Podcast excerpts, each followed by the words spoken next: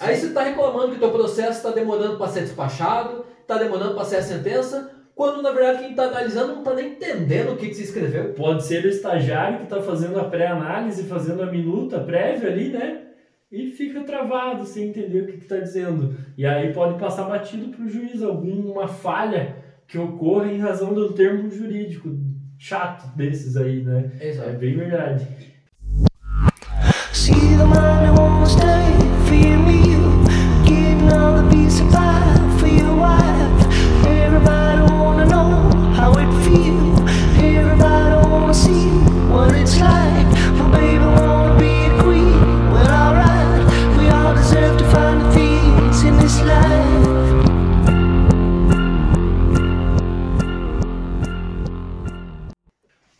sunt servanda. Rebus sic standibus. Está entendendo alguma porra do que eu estou falando? Porque você pode ser acadêmico de direito, até advogado e não entender esses termos jurídicos chatos aí, né? Quem dirá o teu cliente. Data vênia, mas como diria meu amigo do STF, Marco Aurélio, há de se observar a liturgia. Então, no direito a gente tem que observar o latim. Porra nenhuma, cara. Você tem que se comunicar com o teu cliente de forma simples. Fala a língua do teu cliente. Vai ficar falando, ah, erga omnes, pacta sunt servanda. Pô, cara, teu cliente ele quer solução. Ele não quer saber se você sabe falar latim, ele não quer saber se você sabe falar latindo, ele não quer saber nada. ele quer saber se você sabe, pô, passar o que ele quer saber. Cara, Entendeu? perfeito. Elimina o juridiquês da tua linguagem quando você vai tratar com o cliente. Em petição você pode até usar um pouco, se for necessário, se for importante. Só tratando com o teu cliente, elimina o juridiquês para sempre.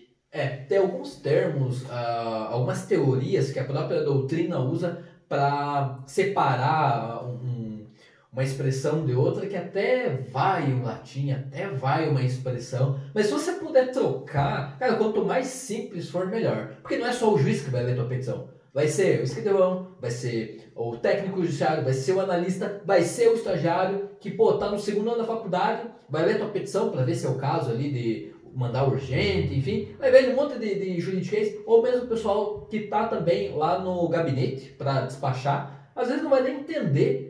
Aí você tá reclamando que teu processo está demorando para ser despachado, tá demorando para ser a sentença, quando na verdade quem tá analisando não tá nem entendendo o que, que você escreveu. Pode ser o estagiário que está fazendo a pré-análise, fazendo a minuta prévia ali, né?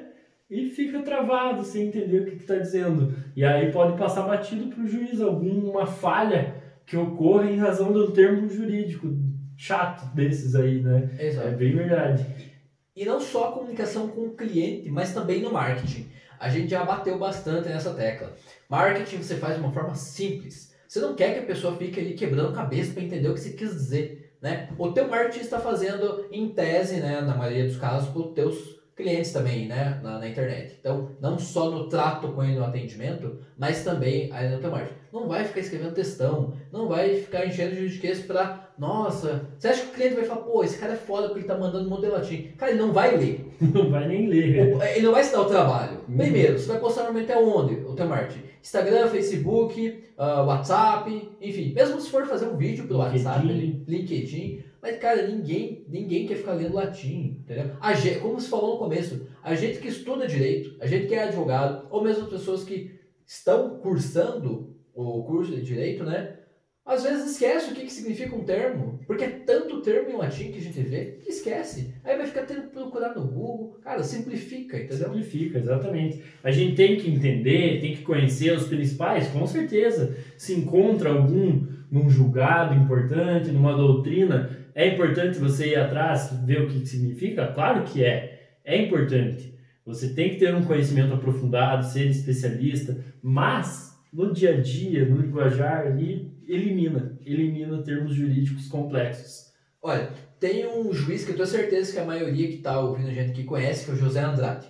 Hoje é um dos, dos juízes mais aí em alta, né? Mais, faz mais publicidade né? nas redes sociais. Empreendedor, né? Fora da carreira, né? Também. empreendedor, e que ele tem um módulo no curso dele chamado Petição Inicial Perfeita. Eu não vou aqui ficar falando o que é o módulo e tal, quem se interessar, vai atrás do curso do cara. Mas enfim, é, ele diz justamente isso. O que é petição inicial perfeita? Isso é um juiz falando. Pô, José Andrade é juiz já há muitos anos. Ele fala assim: use uma linguagem simples, não encha de linguiça, não coloque um monte de jurisprudência desnecessária. Claro, tem casos em que é essencial. Não fica enchendo de doutrina desnecessária, às vezes repetindo a mesma doutrina, mas só muda o, o, o doutrinador. Autor, né? É a mesma essência. Você está usando a mesma teoria sobre o viés de cinco autores. Pô, não precisa disso. Mesma coisa em questão do latim. Então, simplifica, põe o que é essencial, né? Não, ah, não, não quer dizer que você vai estar deixando de pôr o que é importante. Não, só significa que você está enxugando para o que interessa. Isso exige conhecimento? Exige. Exige mais conhecimento você falar de uma forma simples do que você usar uma porra num termo do latim. Porque você tem que entender para conseguir simplificar. Então isso pode até te dar mais trabalho, mas é primordial. Porque se você ficar usando o termo, como a gente já falou um milhão de vezes aqui, se você ficar usando o termo com juridiquês, teu cliente não vai entender. Aprenda como traduzir para uma linguagem mais simples. Mesmo que não tenha juridiquês, mas que tenha palavras difíceis, simplifica. Cara, e não é incomum a gente ver. Cara, isso é horrível, é horrível, é horrível. Eu lembro na época que eu trabalhava no fórum, ou mesmo na época que eu trabalhava na EP, ler petição o dia inteiro, faz minuta, né? Encaminha os processos. Então eu lê muita petição de muitos advogados diferentes. E não é nada incomum a gente ver o advogado usando um termo que significa um negócio que é totalmente diferente do que ele quis dizer. Vai usar ali um outro sim. Vai usar um termo que ele não sabe, ou mesmo no latim, né? Que ele quer dar um significado, ele dá um significado totalmente diferente. Você não entende nem o que foi dito ali. Então, pô, se você quer usar uma linguagem, às vezes, um pouco mais rebuscada, um termo, um conectivo do próprio português mesmo, para o teu texto não ficar muito repetitivo, né? Estuda primeiro, entendeu? E sabe o que, que quer significar aquele termo antes de colocar ele. Porque às vezes você lê um termo bonito, pô, legal. Eu vi uma vez um despacho, vi uma vez uma sentença, aquele termo lá, vou botar na minha petição. Mas você acha que ele significa uma Acha coisa. que significa uma coisa, significa outra. É, se é um termo, cara, procura no Google, olha, o que, que significa o sim? O que, que significa destarte? O que, que significa todavia? O que, que significa pacta sur- sum servanda? Antes, cara, eu sempre fazia isso na época que eu, que eu tava no MP. Eu, pô, eu vi uma vez esse termo, eu acho que conecta aqui. Jogava no Google, opa, não é o caso. Não é o Eu caso. achava que era uma coisa. E isso eu aprendi na prática. E às vezes isso acontece com termos simples. Tem um que eu aprendi no estágio. Não obstante. Que, que- não obstante. Tem um que eu aprendi no estágio que, olha, uma, a palavra é bem simples. De encontro Ah, e ao encontro, né? Ah, você quer falar que é uma, a tua ideia se coaduna com a minha, a tua ideia tem a ver com a minha, se complementam, por exemplo, o termo é vai ao encontro. De encontro tem a ver com choque. Então o são coisas simples, é o contrário, muda pouca coisa. E é Cara, muito comum, cara. Esse exemplo é um que me veio à cabeça assim de cara, que eu lembrei no estágio que eu acho que estava fazendo a minuta de uma sentença, de uma, uma decisão, fazendo ali a, a minuta pré-análise, daí voltou a correção da, da juíza me, me explicando a diferença dos termos ali, eu nunca mais esqueci. É, aí o, o advogado vai lá, pô, o, o, entendimento desse causídico vai de encontro ao entendimento do parecer ministerial. Quer dizer, você querendo dizer que o que, o que você está dizendo tem a ver com o que o MP disse, e fala, pô, o que eu estou dizendo, inclusive, tem respaldo, né? Tem embasamento no que o MP disse, mas na verdade você acabou de dizer que ele é tudo do Contrário, né? Não faz o menor sentido. Cara, isso queima muito credibilidade. Hum. Isso significa que você vai tomar um indeferimento por causa disso? Cara, eu acredito que não. Mas, pô, vai queimar. Dificilmente, né? Vai Dificilmente. acontecer um prejuízo, né? Mas já demonstra que você não tem técnica, que você não, pô, você não tá estudando o processo.